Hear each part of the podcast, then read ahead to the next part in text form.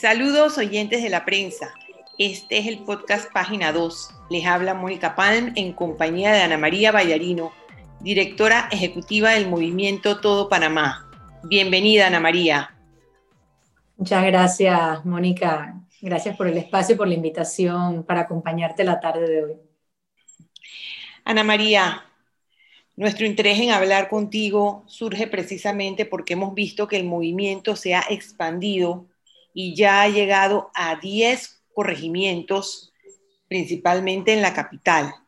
Este movimiento nació en agosto. Ahora estamos peor que hace cuatro meses. ¿Cómo se ajusta el trabajo de todo Panamá a la nueva realidad?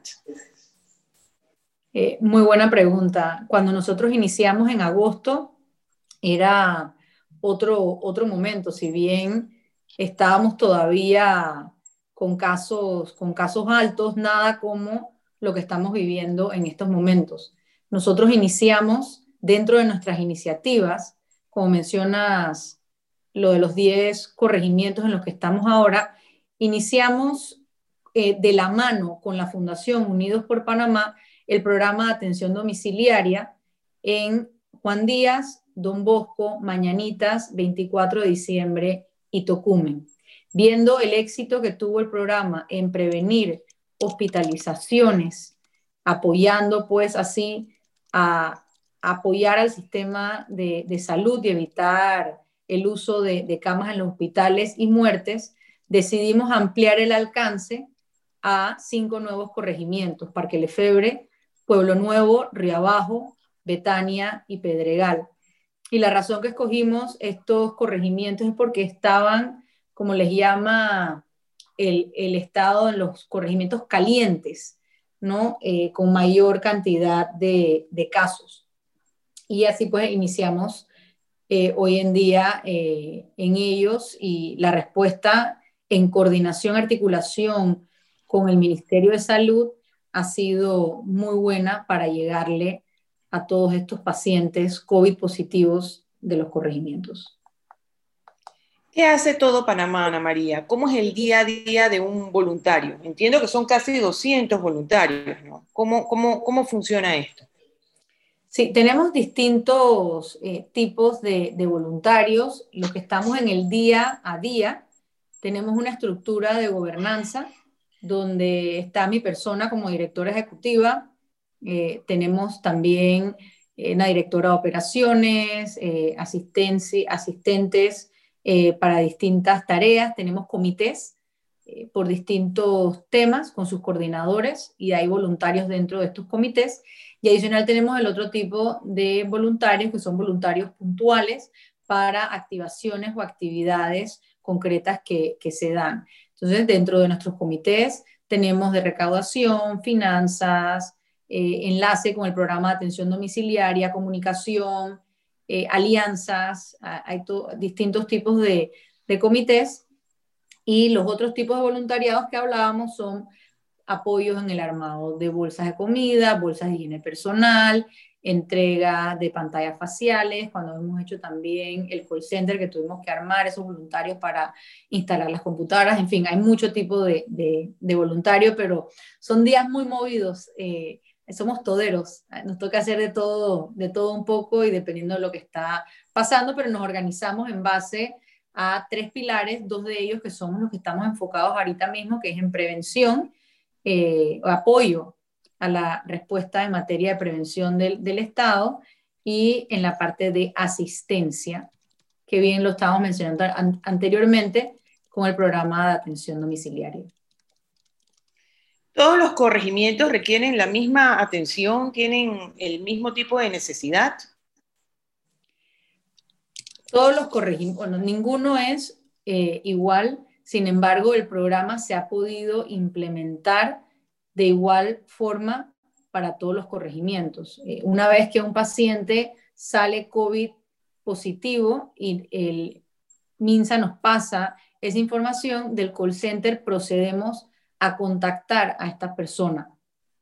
A veces, a veces no las conseguimos, ya sea porque no contestan o porque tenemos el número de teléfono equivocado, pero los que sí conseguimos y deciden participar, porque participar del programa es voluntario, entran en un sistema donde van a estar recibiendo atención médica por telemedicina mientras duren en el programa. A la vez reciben un kit médico con termómetro, oxímetro, mascarillas eh, y bolsas para los desechos eh, de ellos y complementamos con bolsas de comida y bolsas de higiene personal. Entonces, eh, las necesidades que vemos, porque son, no solamente son, los son de los corregimientos más afectados, sino que también hay una correlación con los niveles de pobreza multidimensional que hay, incluyendo ese eh, hacinamiento, eh, distancias que se tienen que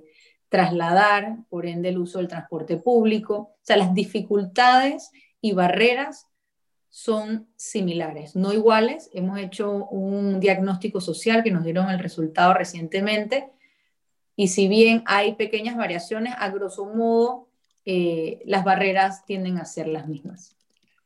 ¿Qué más dice ese diagnóstico social? Es que me encanta eh, la, la pregunta porque el hallazgo principal para nosotros es el entendimiento que tiene o el conocimiento que tiene la población sobre las, las formas en que se transmite el virus.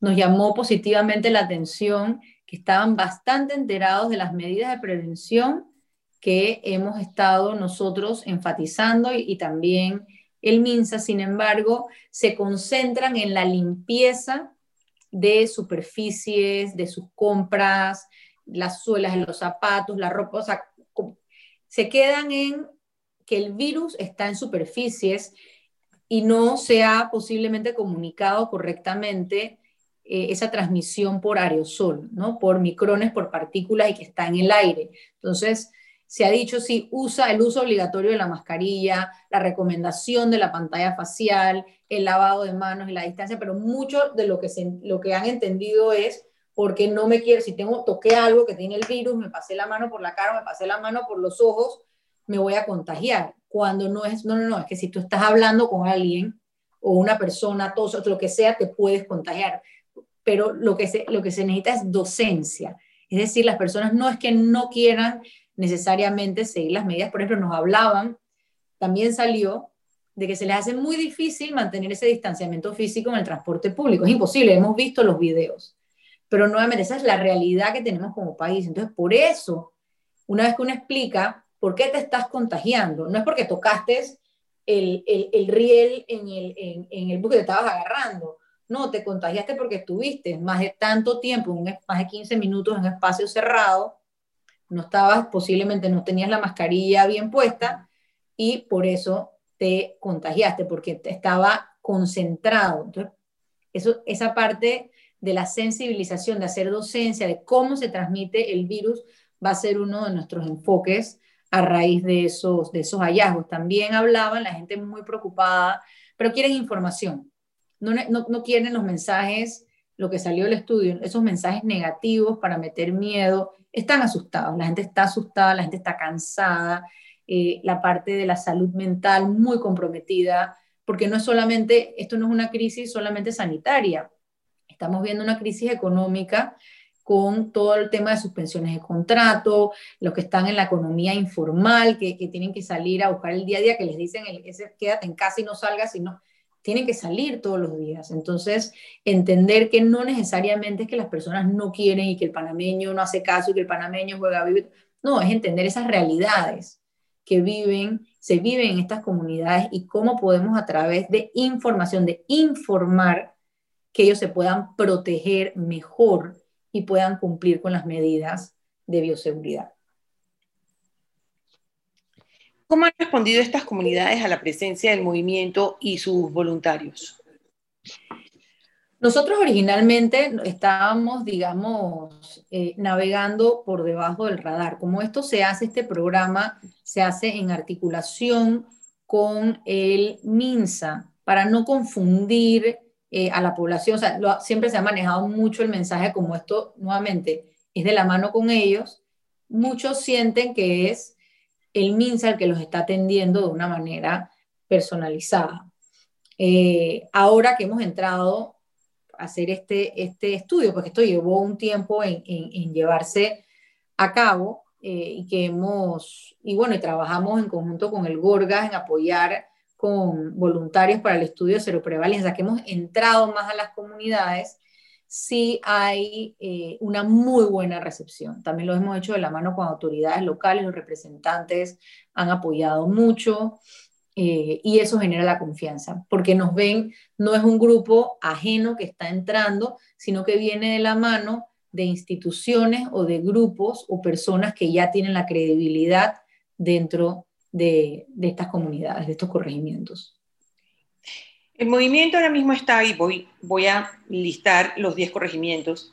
En Juan Díaz, que fue donde empezaron, Don Bosco, Tocumen, Mañanitas, 24 de diciembre, Parque Lefebre, Pueblo Nuevo, Río Abajo, Betania y Pedregal.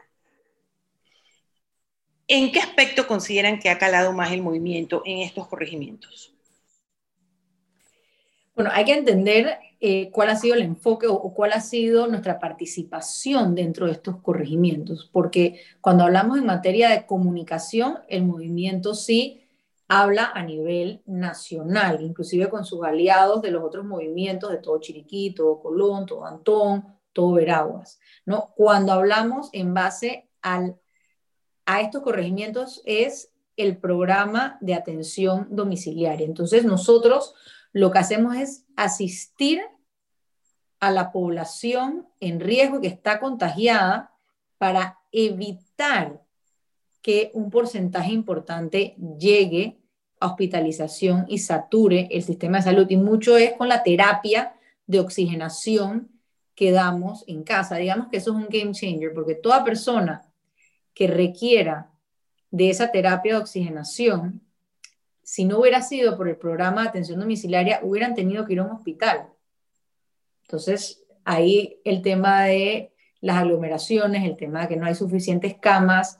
Entonces, para para estos corregimientos y para el personal de salud, cuando nos hablamos con los directores médicos en las distintas policlínicas, el apoyo es invaluable porque hay tanta necesidad que el hecho de que esté todo Panamá en conjunto con la Fundación Unidos por Panamá llevando a cabo el programa de atención domiciliaria ayuda a poder enfocar recursos en otras cosas o, o sea, evitar, porque es que son tantos casos y entendamos que no todos los casos entran al programa, en estos corregimientos no todos entran al programa de atención domiciliaria al ser voluntario y que hay unos porcentajes que no podemos contactar.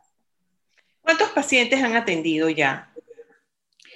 Hemos atendido ya más de 8.000 pacientes eh, y vemos diciembre eh, con bastantes, es que los casos han aumentado sustancialmente eh, y vemos entre, entre diciembre y enero unos picos de, de atención. Ana María, hace un momento mencionaste los servicios de telemedicina. ¿Ustedes tienen un cuerpo médico de voluntarios? Tenemos un, tenemos un cuerpo médico de voluntarios, tenemos un comité médico asesor dentro del movimiento, ese es uno de los, de los comités, pero a la vez tenemos dentro del call center médicos pagados. Esos sí son contratados porque necesitamos que estén todo el tiempo en, este, en, el call center para, darle atención interrumpida a los pacientes que están dentro del programa. Del comité médico asesor nos apoyan mucho en cuáles van a ser los mensajes que vamos a sacar, hacer docencia. Hemos empezado y vamos a, a ser muy insistentes y proactivos en capacitaciones, en dar información y crear esos espacios para preguntas y respuestas y para eso contamos eh, con este equipo de doctores que sí donan su tiempo, pero como sabemos ellos tienen su práctica.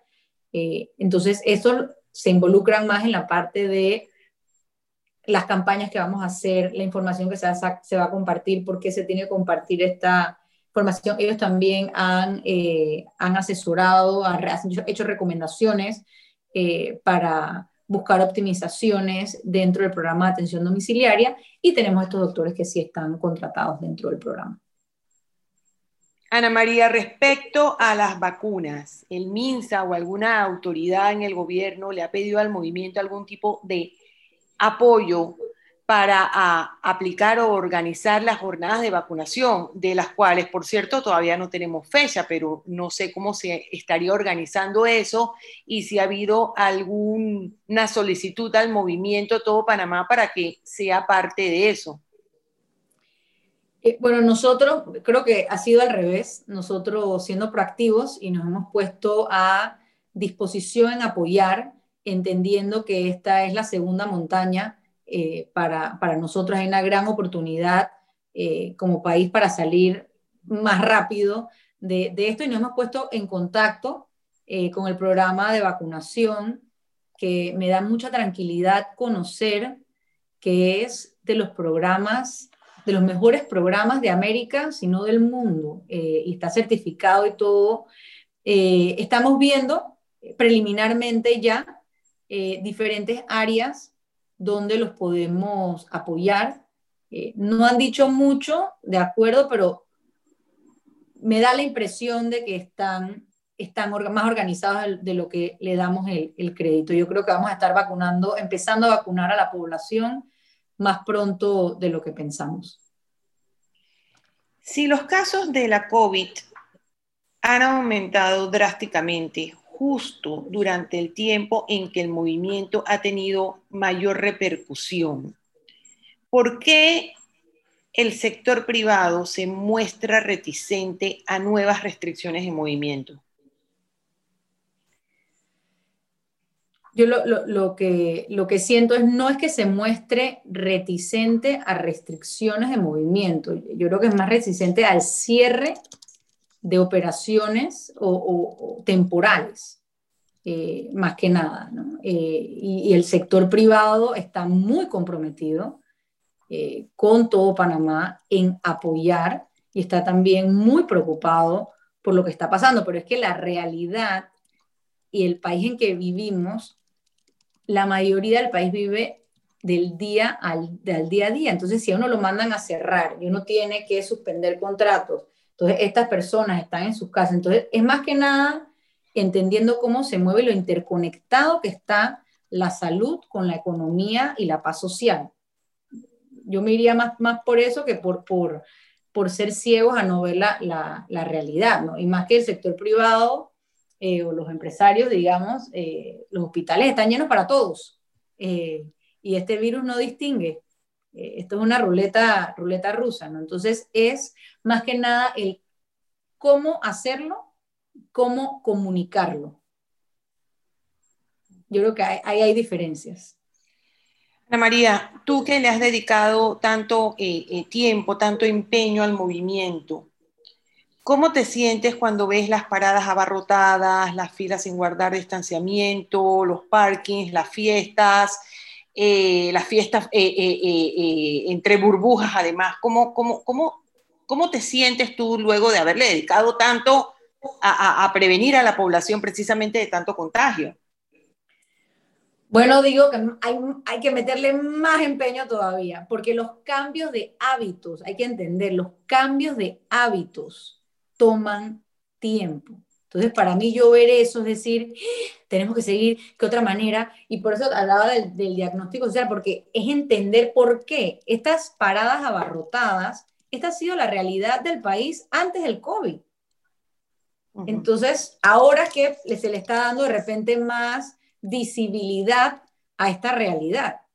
Pero así se tiene que transportar el panameño que usa el servicio, el transporte público todos los días. Eh, entonces, no sé, a mí me, lo, que, lo que digo es ver qué más podemos hacer, qué hay que ajustar, cómo podemos calar más el mensaje, llegar más a las comunidades. Y por ahí era lo que hablaba de por eso se hizo el diagnóstico social, porque a veces tendemos a decir o, o a llegar a conclusiones de por qué las personas tienen ciertos comportamientos. Cuando uno los entiende y trabaja de la mano con ellos, es más fácil lograr ese cambio de hábitos. ¿Cuánto tiempo tomó que la gente se acostumbrara a usar mascarillas? O sea, es que el panameño, ¿cuándo hemos tenido que usar mascarilla?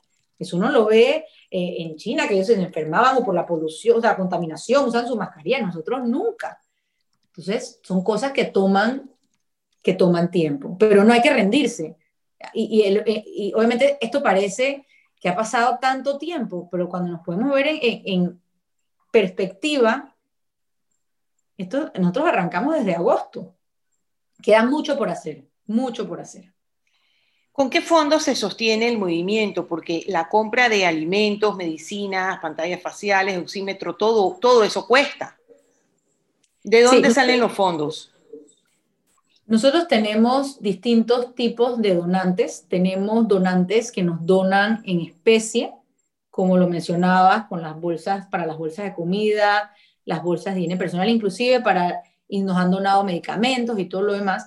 Y tenemos eh, donantes que nos donan desde teclas en Do Center, Novi, River Smith y demás, lo que, o sea, el Roundup, lo que nos puedan donar, Yapis, eh, grandes empresas, el movimiento recibe todo tipo de donaciones, gracias a Dios, desde título personal hasta empresas que se solidarizan con el esfuerzo y les preocupa la, la situación y sienten que a través de nosotros es una forma transparente y efectiva de aportar al país en esta pandemia. Ana María, con eso podemos cerrar nuestra conversación de ahora. ¿Cómo se puede donar? Porque habrá mucha gente interesada en colaborar de alguna manera con el movimiento. Sí, muy buena pregunta. Bueno, pueden donar eh, por Yapi, todo Panamá. Eh, en nuestra página web también hay información de nuestra cuenta bancaria, si también quiere ser por, por ACH. Mencionaba que tenemos teclas en estos momentos en los comercios de Do It Center, Coches, Novi y River Smith también tenemos una tienda online de eh, ropa del movimiento, eh, t-shirts, gorras, eh, stickers y demás del virus lo paro yo, que vamos a estar próximamente también en la sede del Dorado de Do Center y en su página, en su página web. Así que puede ser donando puro y duro o comprando también de, de nuestro e-commerce que acabamos de lanzar. hoy se cumple una semana desde que lo lanzamos. Y las personas que quieren ser voluntarias, ¿cómo, cómo se pueden acercar al movimiento para ser reclutadas?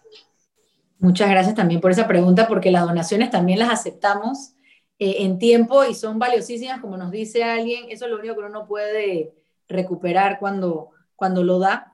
Subimos cuando tenemos necesidades a la plataforma aliada Ponte en Algo eh, y también eh, hemos eh, subido en WhatsApp, ¿no? Tenemos en nuestra página web un bot, o sea, un feature donde uno puede entrar y eso lo va navegando y si uno quiere ser voluntario se anota eh, en un listado. Pero por lo general, cuando hay los espacios o las necesidades de voluntariado, lo hacemos a través de Ponte en Algo. Con esto nos despedimos, agradeciendo a Ana María Vallarino por su tiempo. Este fue el podcast Página 2 de la prensa. Saludos.